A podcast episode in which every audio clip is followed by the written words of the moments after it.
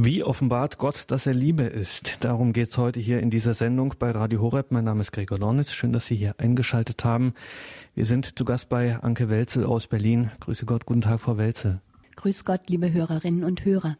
Da unsere heutige Frage, wie offenbart Gott, dass er Liebe ist, eine sehr wichtige und grundlegende Frage ist, möchte ich die Antwort darauf zweiteilen. In einem ersten Teil werden wir untersuchen, was das Alte Testament zu dieser Frage zu sagen hat. In einem zweiten Teil werden wir uns dem Neuen Testament zuwenden und darüber hinaus versuchen zu verstehen, was es bedeutet, dass Gott in sich selbst ewiger Liebesaustausch ist. Kommen wir zum ersten Teil der Antwort. Vielleicht kennen Sie, liebe Hörerinnen und Hörer, den flapsigen Spruch Liebe ist die Krise einer Drüse. Dieser Spruch behauptet, dass Liebe ein Zusammenspiel biochemischer und neuronaler Prozesse im Gehirn sei, also ein Geschehen, das auf rein körperlich materieller Ebene stattfindet. Aus evolutionsgeschichtlicher Sicht ist die Liebe jedoch nicht notwendig. Auch Höckerschwanpaare bleiben ein Leben lang zusammen, aber ich glaube, niemand würde auf die Idee kommen, bei ihnen von Liebe zu sprechen. Liebe ist auf der rein materiellen Ebene nicht erklärbar. Das verwundert nicht, denn Liebe ist ein leiblich geistiges Phänomen. Wenn wir von Liebe sprechen, meinen wir in erster Linie die Liebe zwischen Mann und Frau, in der Leib und Seele untrennbar zusammenspielen, wie es Papst Benedikt XVI. in seiner Enzyklika Deus Caritas Est formuliert hat. Aber wir sprechen auch von Eltern-Kind-Liebe, von Nächstenliebe und Freundesliebe. Neben dem Gefühl der Liebe, das kommen und gehen kann, muss ein Verstandes- und Willensakt hinzukommen, damit die Liebe zu einem ganzheitlichen Akt wird. Papst Benedikt formuliert, zur Reife der Liebe gehört es, dass sie alle Kräfte des Menschseins einbezieht, den Menschen sozusagen in seiner Ganzheit integriert. Und weiter, Liebe ist niemals fertig und vollendet, sie wandelt sich im Lauf des Lebens, reift und bleibt sich gerade dadurch treu. Soweit Papst Benedikt. Wenn Liebe nun auf der rein materiellen Ebene nicht zu erklären ist, wie kommt dann die Liebe in die Welt? Im ersten Brief des Johannes lesen wir Gott ist die Liebe. Johannes sagt nicht, Gott hat Liebe oder Gott ist lieb, sondern Gott ist die Liebe. Das bedeutet, Liebe ist nicht irgendeine Eigenschaft, die Gott zukommt. Wenn wir zum Beispiel von jemandem sagen, dass er rote Haare hat, so wären die roten Haare eine Eigenschaft, die wir demjenigen beilegen. Schnitten wir nun die roten Haare ab, so würde sich dadurch aber seine Person, sein Wesen nicht ändern. Die roten Haare sind eben nur eine Eigenschaft, sie machen aber nicht das Wesentliche der Person aus. Wenn wir dagegen sagen, Gott ist die Liebe, dann sagen wir damit aus, dass das Wesen Gottes Liebe ist. Man kann also die Liebe nicht von Gott trennen, er wäre dann nicht mehr Gott. Da wir Menschen nach dem Abbild Gottes erschaffen sind, ihm ähnlich, ist die Liebe auch ein Teil unseres Wesens. Wir sind zur Liebe fähig. Durch Gott kommt also die Liebe in unsere Welt. Ihm verdanken wir es, dass wir selber lieben können. Woher wissen wir nun aber, ob uns ein anderer liebt? Woher weiß ein anderer, dass ich ihn liebe?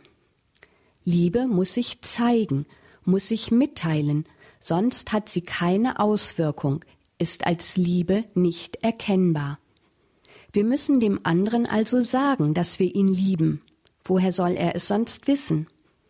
Aber wenn wir es nur bei Worten belassen, denen keine Taten folgen, dann sind die Worte nicht überzeugend. Umgekehrt werden Sie mir sicherlich zustimmen, liebe Hörerinnen und Hörer, dass jeder von uns es auch gerne hört, wenn der Partner sagt, ich liebe dich. Das bedeutet, Liebe muss sich in Wort und Tat offenbaren. Beides muss zusammenkommen. Wenn nun die Bibel sagt, dass Gott die Liebe ist, dass sein ganzes Wesen Liebe ist, dann können wir das nur wissen bzw. erfahren, wenn Gott sich uns gegenüber, wenn er seine Liebe zu uns in Wort und Tat offenbart. Wo zeigt sich das nun? Wenn Gottes Wesen Liebe ist, dann ist auch das, was er sagt und tut, von Liebe durchtränkt. Der allererste Satz in der Heiligen Schrift lautet Am Anfang schuf Gott Himmel und Erde. Sie wissen, liebe Hörerinnen und Hörer, wie es weitergeht. Und Gott sprach, es werde Licht, und es ward Licht. Sechsmal ruft Gott durch sein Wort etwas ins Sein und bezeichnet es als gut. Und Gott sah, dass es gut war.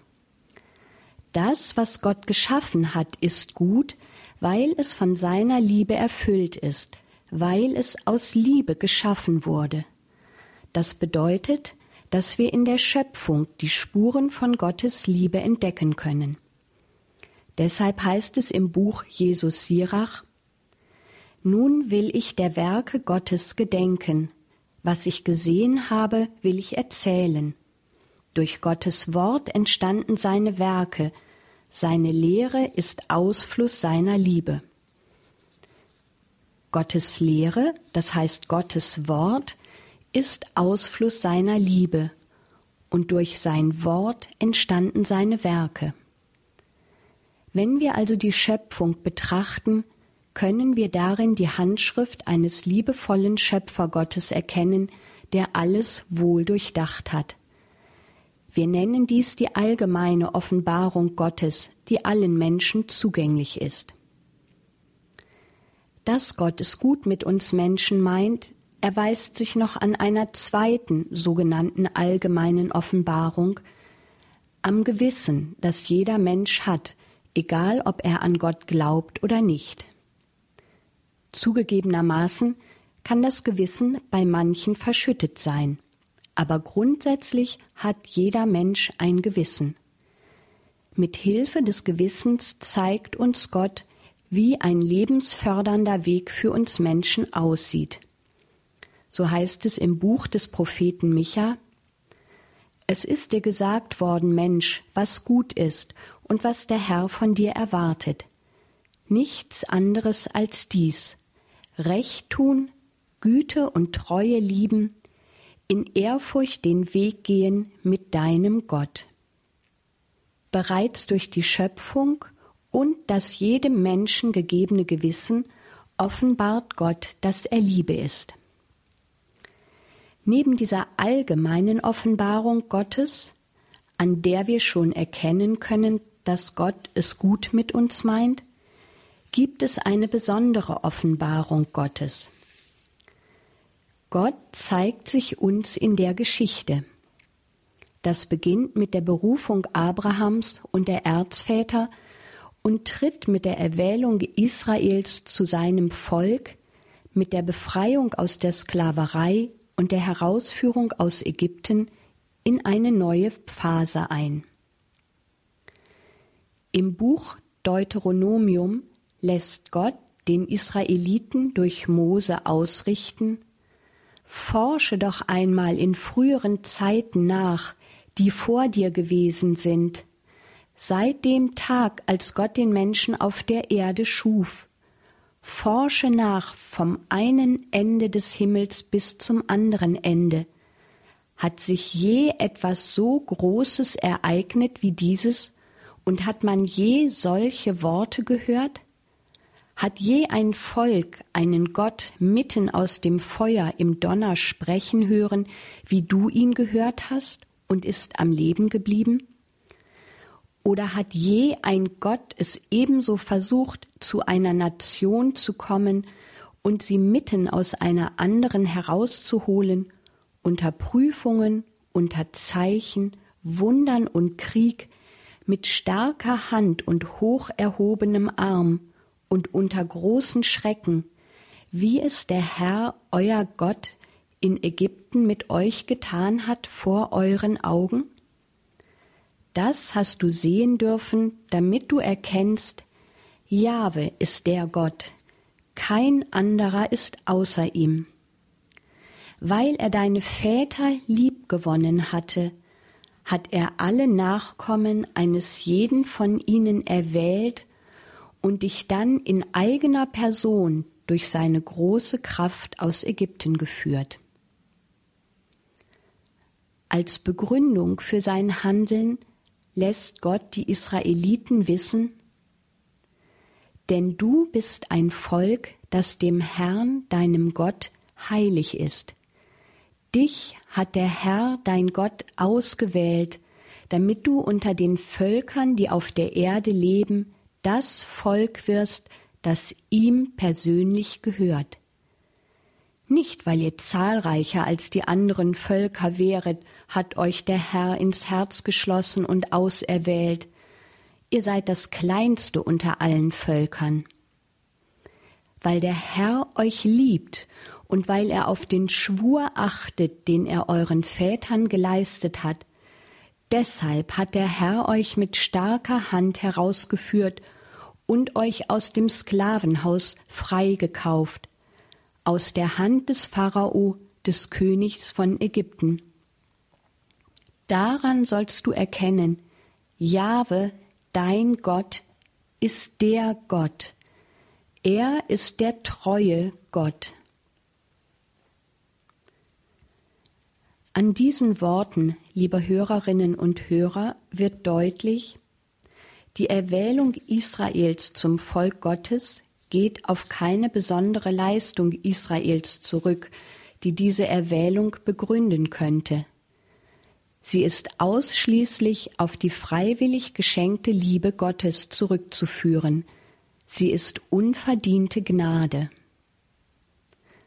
Fassen wir noch einmal zusammen. Gottes Liebe offenbart sich in der Schöpfung, im Gewissen des Einzelnen und in seinem Eingreifen in die Geschichte, indem er das Volk Israel als sein Volk erwählt. Durch seine Propheten und andere auserwählte Männer und Frauen spricht er diesem Volk immer wieder seine Liebe zu. Beim Propheten Jesaja findet sich eine besonders schöne Stelle, an der Gott von seiner Liebe zum Volk Israel spricht. Deshalb will ich sie hier etwas gekürzt zitieren. Jetzt aber, so spricht der Herr, der dich geschaffen hat, Jakob, und der dich geformt hat, Israel, fürchte dich nicht, denn ich habe dich ausgelöst, ich habe dich beim Namen gerufen, du gehörst mir. Denn ich, der Herr, bin dein Gott, ich, der Heilige Israels, bin dein Retter.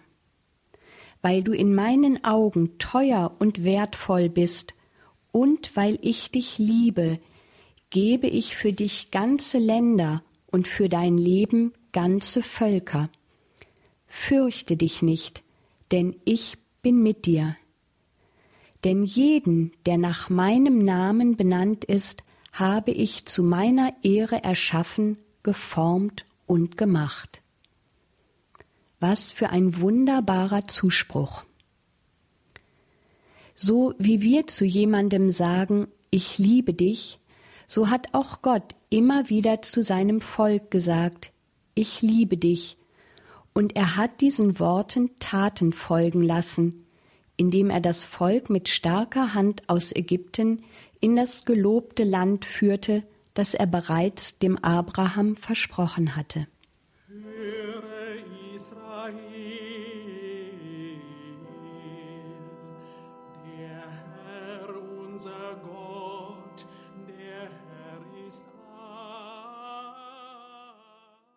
Wie offenbart Gott, dass er Liebe ist? Darum geht es heute in der Credo-Sendung bei Radio Horeb und Radio Maria. Wir hören Anke Welzel aus Berlin. Die Heilige Schrift verwendet viele Bilder und Vergleiche, um Gottes Liebe zu seinem Volk anschaulich zu machen. Sie spricht davon, dass Gottes Liebe zu seinem Volk wie die Liebe eines Vaters zu seinem Sohn ist, wie die Liebe der Eltern zu ihren Kindern. Beim Propheten Hosea heißt es, Als Israel jung war, gewann ich ihn lieb, ich rief meinen Sohn aus Ägypten. Ich war es, der Ephraim gehen lehrte, ich nahm ihn auf meine Arme, mit menschlichen Fesseln zog ich sie an mich, mit den Ketten der Liebe. Ich war da für sie wie die Eltern, die den Säugling an ihre Wangen heben. Ich neigte mich ihm zu und gab ihm zu essen. Zuneigung, Zärtlichkeit und Fürsorge sprechen aus diesen Zeilen. Beim Propheten Jesaja wird Gottes Liebe mit der Mutterliebe verglichen. Wie eine Mutter ihren Sohn tröstet, so tröste ich euch. Und wenn die Bibel von der Barmherzigkeit Gottes spricht, wie zum Beispiel im Psalm 103, der Herr ist barmherzig und gnädig, langmütig und reich an Gnade, so schwingt bei dem Wort Barmherzigkeit, im hebräischen Rachamim, immer das Bild vom Mutterschoß mit, weil im Hebräischen die Gebärmutter Racham heißt. Ja, Gottes Liebe zu Israel ist sogar größer als die Liebe einer Mutter zu ihrem Kind. Kann denn eine Frau ihr Kindlein vergessen, eine Mutter ihren leiblichen Sohn? Und selbst wenn sie ihn vergessen würde, ich vergesse dich nicht. Sieh her, ich habe dich eingezeichnet in meine Hände. Auch in dem Bild der Liebe eines Bräutigams zu seiner Braut kommt Gottes Liebe zu seinem Volk zum Ausdruck. Beim Propheten Jesaja lesen wir, wie der junge Mann sich mit der Jungfrau vermählt, so vermählt sich mit dir dein Erbauer. Wie der Bräutigam sich freut über die Braut, so freut sich dein Gott über dich. Oder bei Hosea, ich traue dich mir an auf ewig. Ich traue dich mir an um den Brautpreis von Gerechtigkeit und Recht, von Liebe und Erbarmen. Ich traue dich mir an um den Brautpreis meiner Treue. Dann wirst du den Herrn erkennen. Weil Gott die Liebe ist, von der Paulus im ersten Korintherbrief sagt, die Liebe ist langmütig, sie erträgt alles, die Liebe hört niemals auf. Deshalb steht Gott zu diesem einmal eingegangenen Bund mit seinem Volk. Obwohl Israel ihm immer wieder untreu wird und anderen Göttern hinterherläuft, bleibt Gott seinem Volk in Liebe zugewandt. So heißt es beim Propheten Jeremia, mit ewiger Liebe habe ich dich geliebt, darum habe ich dir so lange die Treue bewahrt. Und beim Propheten Jesaja, auch wenn die Berge von ihrem Platz weichen und die Hügel zu wanken beginnen, meine Huld wird nie von dir weichen. Der Katechismus der katholischen Kirche ergänzt dazu Dank seiner Propheten hat Israel begriffen, dass Gott es aus Liebe immer wieder rettet und ihm seine Untreue und seine Sünden verzeiht. Soweit der Katechismus. Auf unsere Ausgangsfrage, wie offenbart Gott, dass er Liebe ist, haben wir bisher drei Antworten gefunden. Durch die Schöpfung, durch das Gewissen des Einzelnen und durch die Erwählung seines Volkes Israel. Auch durch seinen Namen offenbart Gott, dass er Liebe ist. Im alten Israel war der Name nicht beliebig, war nicht Schall und Rauch, sondern sagte etwas über das Wesen des so benannten aus. Das kommt auch bei uns in dem Märchen Rumpelstilzchen noch zum Ausdruck. Der Name sagt also etwas über das Wesen des Benannten aus. Als Gott dem Mose am brennenden Dornbusch seinen Namen offenbart, da teilt er dem Mose etwas über sich selber mit. Gott gibt dem Mose den Auftrag, die Israeliten aus Ägypten herauszuführen. Mose, der die Sturheit seines Volkes kennt, fragt Gott, was er den Israeliten sagen solle, wenn diese ihn nach seinem Auftraggeber fragen würden. Zitat Da antwortete Gott dem Mose Ich bin der, ich bin da. Und er fuhr fort So sollst du zu den Israeliten sagen, der Ich bin da hat mich zu euch gesandt. Das ist mein Name für immer, und so wird man mich nennen in allen Generationen. Im Namen Jahwe, was übersetzt bedeutet, ich bin da, zeigt sich Gottes Wesen, zeigt sich, dass Gott die Liebe ist.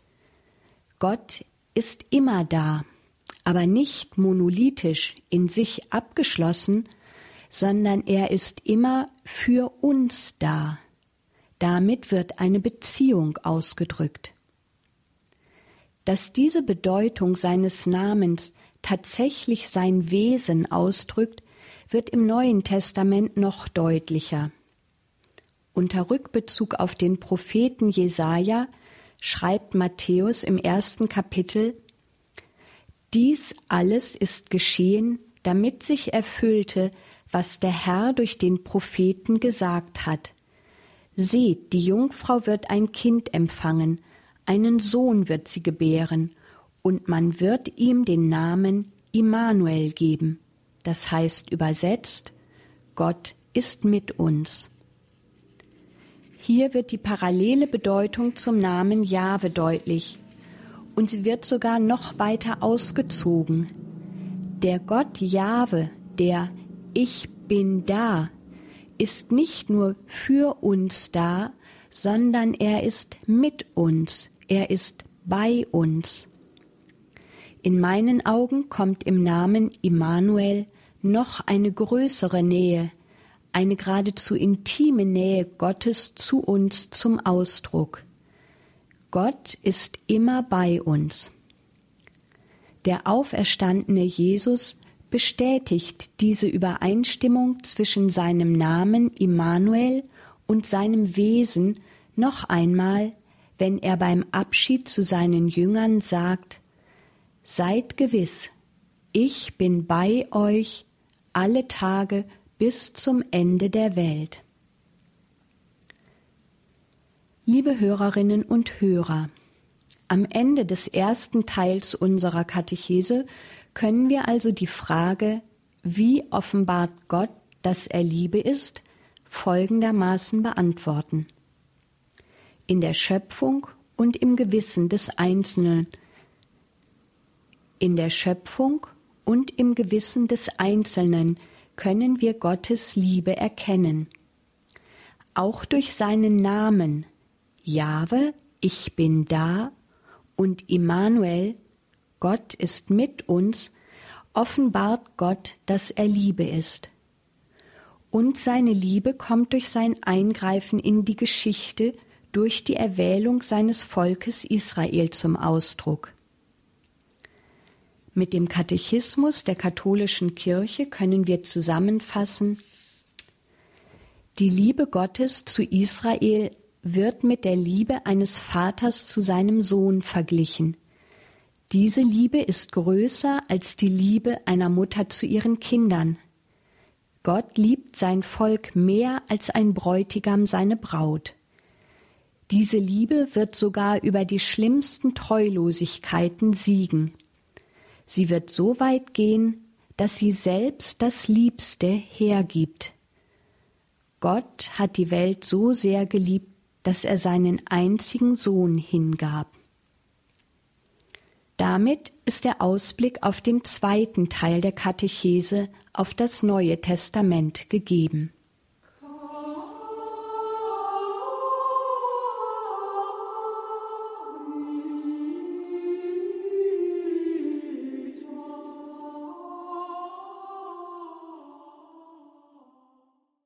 Liebe Hörerinnen und Hörer, im ersten Brief des Apostels Johannes lesen wir, wir haben die Liebe, die Gott zu uns hat, erkannt und gläubig angenommen. Gott ist die Liebe. Erinnern Sie sich noch, als Sie das erste Mal so richtig verliebt waren? Vermutlich hätten Sie am liebsten jede freie Minute mit dem Geliebten oder der Geliebten verbracht. Liebe zielt auf Nähe, auf Gemeinschaft. Wenn Johannes also schreibt, dass er die Liebe erkannt hat, die Gott zu uns hat, und wenn Liebe auf Nähe und Gemeinschaft zielt, dann bedeutet das, dass Gott unsere Nähe sucht, dass er mit uns Gemeinschaft haben möchte. Gott sehnt sich nach uns. Der allmächtige Gott sehnt sich nach unserer Liebe als Antwort auf seine Liebe ein überwältigender Gedanke. Im ersten Teil der Katechese hatten wir gesehen, dass sich Gottes liebevolle Handschrift in der Schöpfung zeigt und dass er uns im Gewissen eines jeden Einzelnen einen lebensfördernden Weg zeigt. Gott meint es gut mit uns. Aber Gottes Liebe zielt nicht auf das Allgemeine, Abstrakte, die Menschheit im Allgemeinen, sondern auf das Konkrete, Besondere, auf jeden einzelnen Menschen.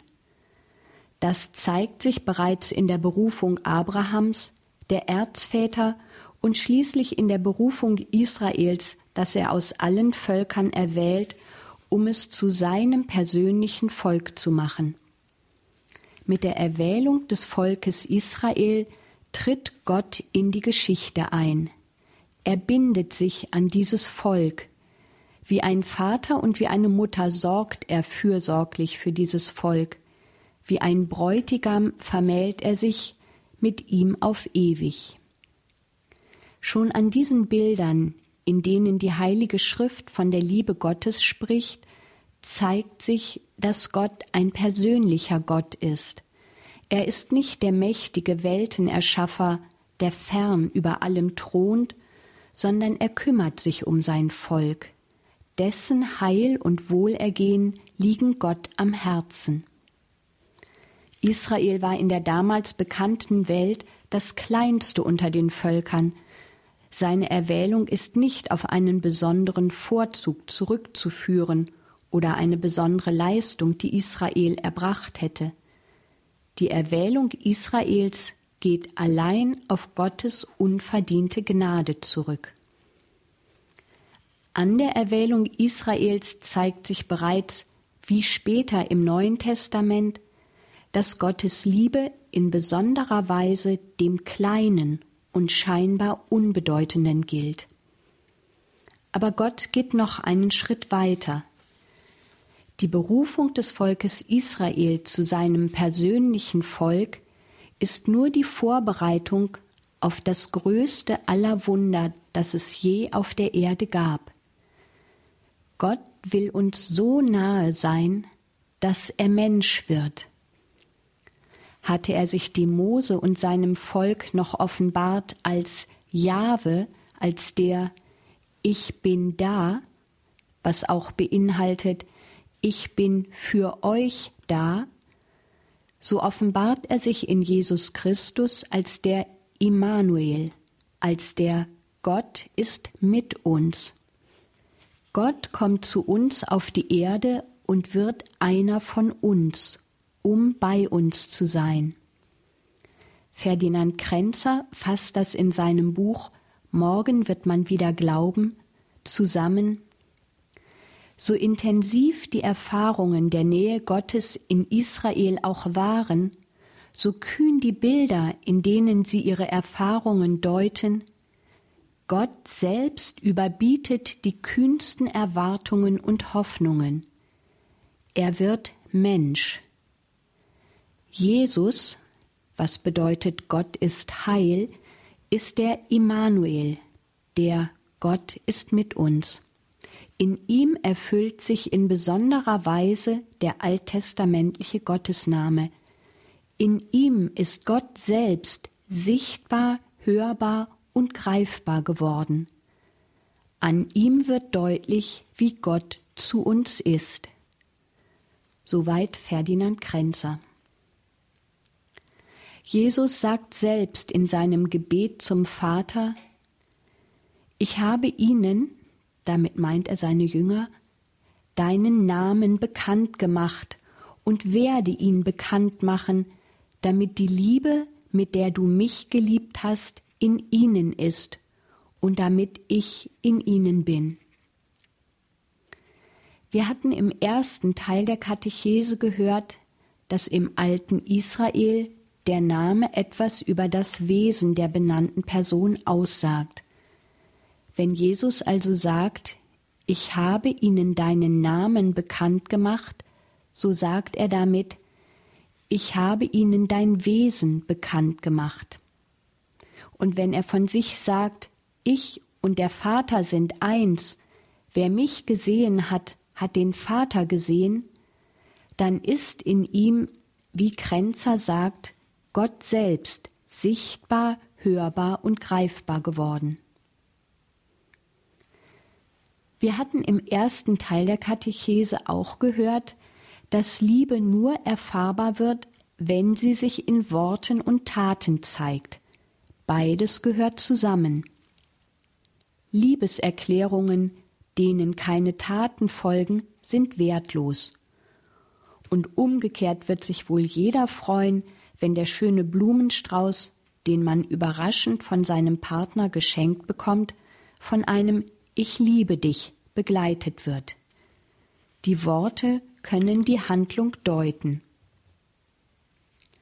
Dass Wort und Tat zusammengehören und sich gegenseitig ergänzen, sagt auch Jesus selbst, als er Philippus auf dessen Bitte Zeig uns den Vater zurechtweist. Glaubst du nicht, dass ich im Vater bin und dass der Vater in mir ist? Die Worte, die ich zu euch sage, habe ich nicht aus mir selbst. Glaubt mir doch, dass ich im Vater bin und dass der Vater in mir ist. Wenn nicht, glaubt wenigstens aufgrund der Werke. Geradezu eindringlich bittet Jesus, wenn ihr meinen Worten schon nicht glaubt, so glaubt wenigstens meinen Werken.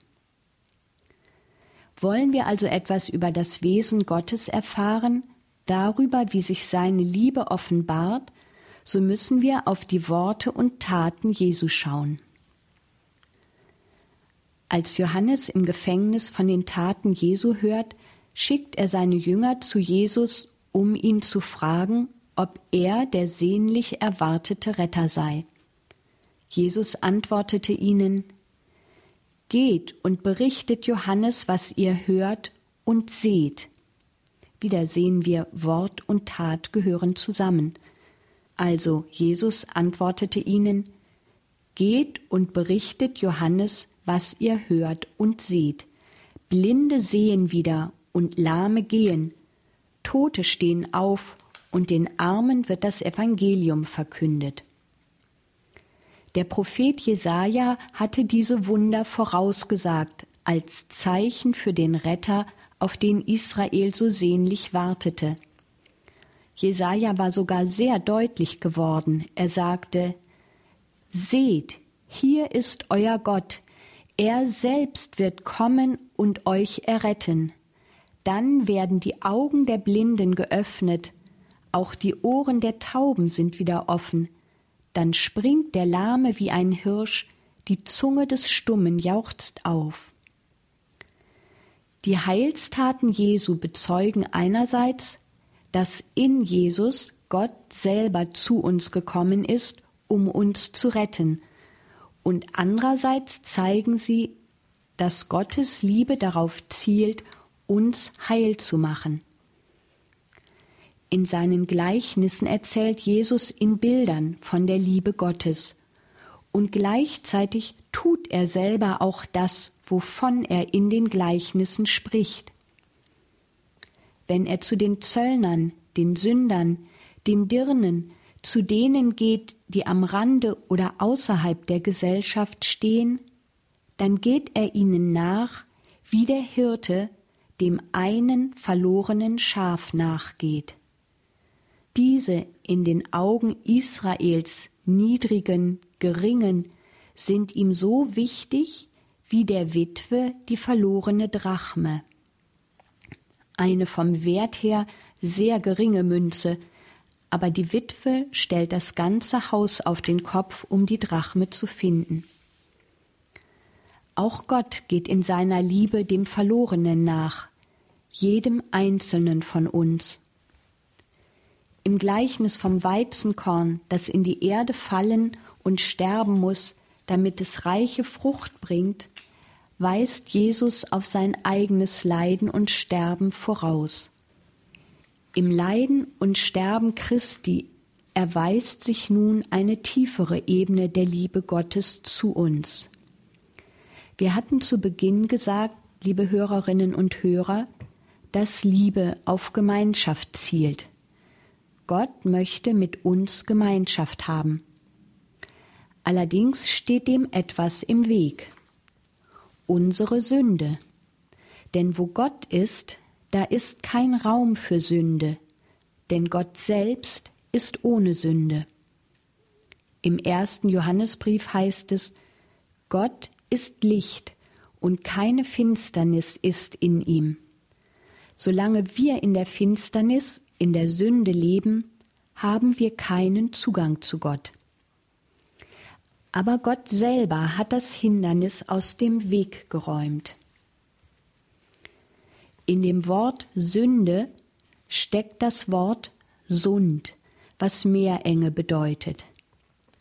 Betrachtet man eine Meerenge unterirdisch, besser gesagt unter Wasser, so zeigt sich, dass sie eigentlich ein Zwischenraum ist, ein Graben. Die Sünde hat also bildlich gesprochen einen Graben zwischen uns und Gott gerissen.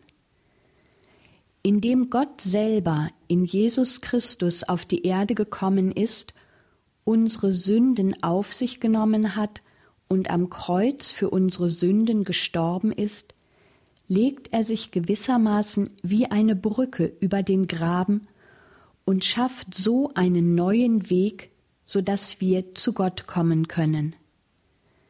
Dieses Bild hilft mir zum Verständnis des Wortes Jesu Ich bin der Weg, Niemand kommt zum Vater außer durch mich. Darin offenbart sich Gottes Liebe. Er selber macht den Weg frei, damit wir mit ihm Gemeinschaft haben können, damit wir ihm und er uns nahe sein kann. Und das gilt nicht nur für unser irdisches Leben, sondern für die Ewigkeit. Denn auch darin erweist sich die Liebe. Sie hört niemals auf, wie Paulus im ersten Korintherbrief schreibt. Und wenn die Liebe Gottes niemals aufhört, dann möchte er auch in Ewigkeit Gemeinschaft mit uns haben. Halten wir fest, Gottes Liebe offenbart sich darin, dass Gott in Jesus Christus Mensch wird und sich als der Gott ist mit uns erweist. In den Worten und Taten Jesu wird dieser Gott ist mit uns hörbar, sichtbar, greifbar. Gleichzeitig ist die Sendung des Sohnes selber, ausgehend von Gott Vater, ein einzigartiger Akt der Liebe. So heißt es im ersten Brief des Johannes, die Liebe Gottes wurde unter uns dadurch offenbart, dass Gott seinen eingeborenen Sohn in die Welt gesandt hat, damit wir durch ihn leben. Nicht darin besteht die Liebe, dass wir Gott geliebt haben, sondern dass er uns geliebt und seinen Sohn als Sühne für unsere Sünden gesandt hat. Diese Liebe Gottes hat sich nicht nur vor 2000 Jahren ereignet, denn dann, liebe Hörerinnen und Hörer, hätten wir nur eine Erinnerung daran, die im Laufe der Zeit mit hoher Wahrscheinlichkeit verblasst wäre. Nein, Gott möchte auch uns heute lebenden Menschen nahe sein, möchte unser Bruder und Freund sein, wie er es für die Menschen vor 2000 Jahren war. Darum hat uns Jesus, als er nach seiner Auferstehung zum Vater zurückkehrte, den Heiligen Geist gesandt, den er auch Beistand, Tröster nennt. Dieser hat die Jünger an alles erinnert, was Jesus gesagt hat.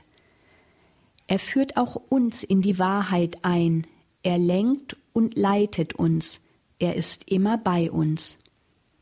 Deshalb konnte Jesus in seiner letzten Rede an die Jünger nach seiner Auferstehung sagen Seid gewiss, ich bin bei euch alle Tage bis zum Ende der Welt.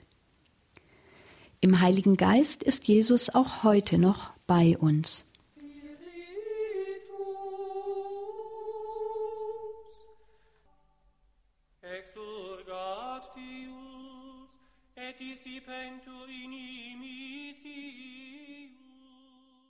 In der heutigen Credo-Sendung bei Radio Horeb und Radio Maria geht es um die Frage, wie offenbart Gott, dass er Liebe ist. Und wir hören Anke Welze aus Berlin. Nun ist der Mensch nicht reiner Geist wie Gott, sondern eine Ganzheit aus Körper, Geist und Seele. Und Gott ist in geheimnisvoller Weise auch auf der leiblichen Ebene bei uns. Er kommt zu uns in jeder heiligen Eucharistiefeier, in der Brot und Wein durch den Heiligen Geist in Leib und Blut Christi verwandelt werden. Wenn wir den Leib Christi kommunizieren, dann verwandelt sich dieser in einem ganz konkreten Sinn in unsere Nahrung, wird von unserem Körper aufgenommen und geht gewissermaßen in uns über. Gleichzeitig werden wir bei der heiligen Kommunion durch das Wirken des Heiligen Geistes in geheimnisvoller Weise immer mehr in Christus verwandelt, ihm immer ähnlicher, werden ein Leib und ein Geist mit ihm. Eine innigere Verbindung oder Gemeinschaft kann ich mir hier auf der Erde nicht denken, liebe Hörerinnen und Hörer. Nun macht Jesus besonders in seiner Abschiedsrede an die Jünger immer wieder deutlich, dass die Liebe, die Gott zu uns hat, nicht nur Auswirkungen auf unsere Liebe zu Gott hat, sondern auch auf unsere Liebe untereinander. So sagt er, liebt einander. Wie ich euch geliebt habe, so sollt auch ihr einander lieben. Daran werden alle erkennen, dass ihr meine Jünger seid, wenn ihr einander liebt und im hohepriesterlichen Gebet betet er zu seinem Vater, aber ich bitte nicht nur für diese hier, sondern auch für alle, die durch ihr Wort an mich glauben. Alle sollen eins sein.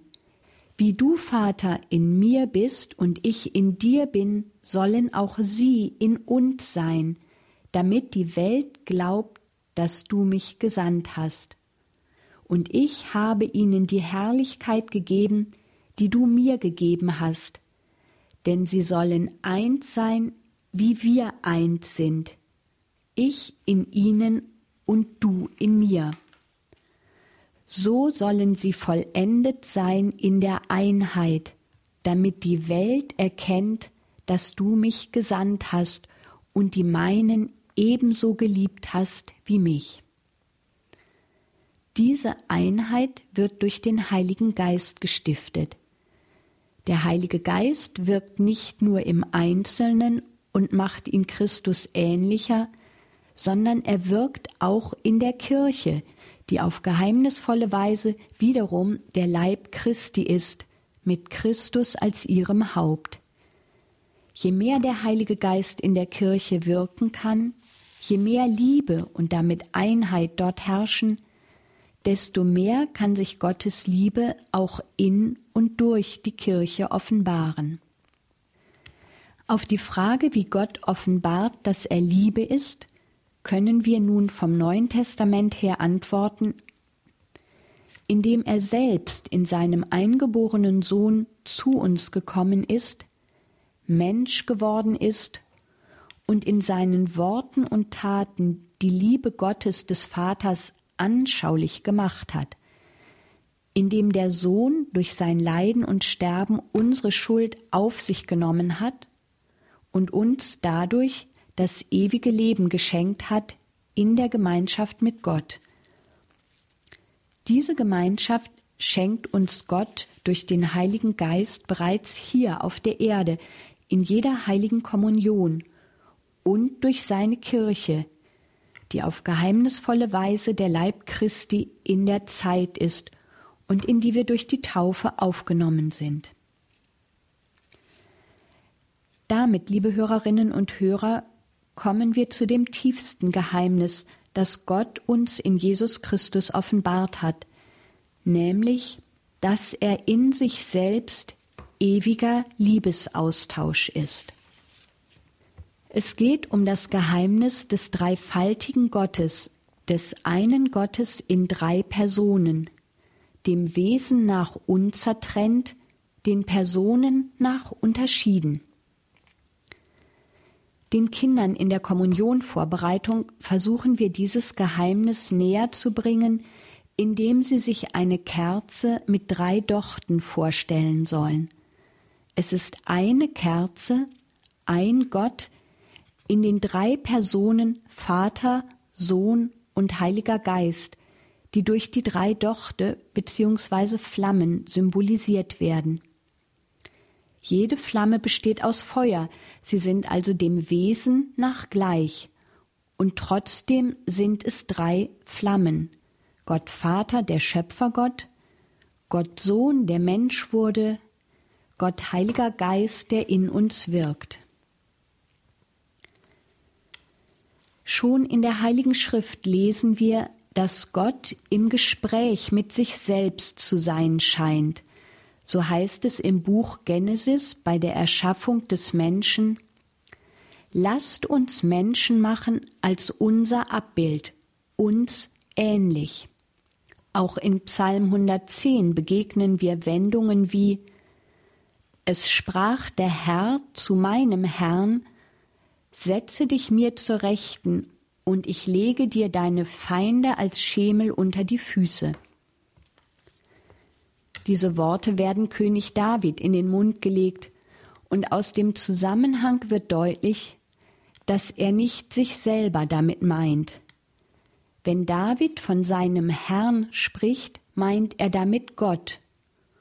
Und nun spricht der Herr, also wiederum Gott, zu Davids Gott. Papst Benedikt XVI. schreibt dazu in seinem Buch Einführung ins Christentum Die Entdeckung des Dialogs im Inneren Gottes führte dazu, in Gott ein Ich und ein Du anzunehmen. Papst Benedikt führt weiter aus, dass diese Erfahrung eines dialogisierenden Gottes also eines Gottes, der mit sich selbst im Dialog steht, dazu führt, dass man Gott nicht mehr nur als Logos, also als Gedanke begriff, sondern erkannte, dass Gott auch Gespräch und Wort ist, und zwar in dem Sinne, dass zwei miteinander reden und dadurch aufeinander bezogen sind. Das bedeutet, es gibt eine Beziehung zwischen ihnen. Wir hatten in unserer Katechese gesehen, dass Gott im tiefsten in und durch seinen Sohn Jesus Christus offenbart hat, dass er Liebe ist. Liebe existiert aber nicht als solche, völlig losgelöst von allem. Liebe ist immer bezogen auf einen Sender, also auf jemanden, der liebt, und auf einen Empfänger, auf jemanden, der geliebt wird. Ohne diese beiden Pole gibt es keine Liebe. Das bedeutet, Liebe drückt immer Beziehung aus. Es gehören also mindestens zwei dazu. Und wenn Gott Liebe ist, dann gibt es in Gott selbst Beziehung, jemanden, der liebt und jemand, der geliebt wird. Das findet auf einer Ebene statt, nicht in einem oben und unten, einer, der von oben herab einen anderen liebt, sondern der, der geliebt wird, liebt auch seinerseits den, der ihn liebt. Das meint der Katechismus, wenn er davon spricht, dass Gott selbst ewiger Liebesaustausch ist.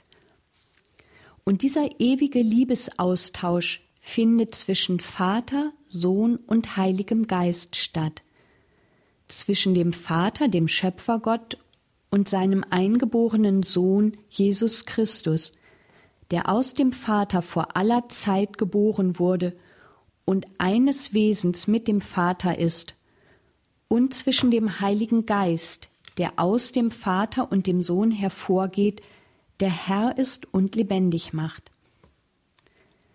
Aus unergründlicher Liebe hat Gott uns Menschen erschaffen und möchte uns an dieser Liebesgemeinschaft teilhaben lassen. Ich zitiere noch einmal aus dem hohepriesterlichen Gebet Jesu.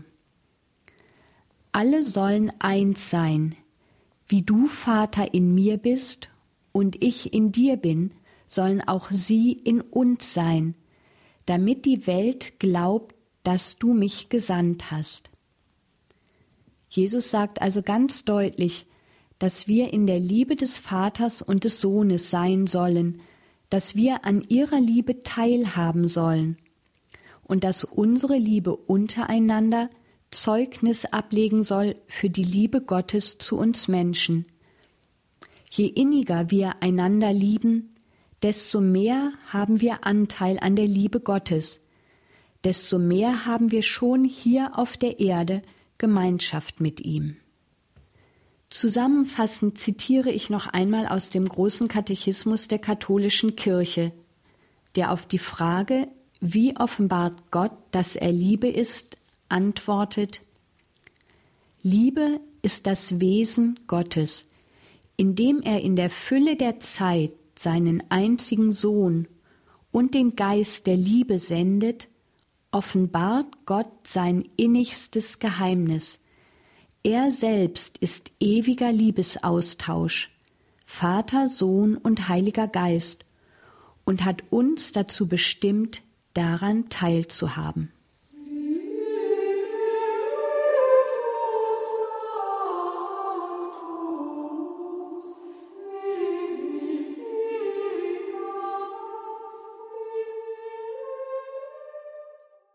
Liebe Hörerinnen und Hörer, ich möchte aus dem ersten Brief des Apostels Paulus an die Korinther zitieren, wo er über die Liebe schreibt.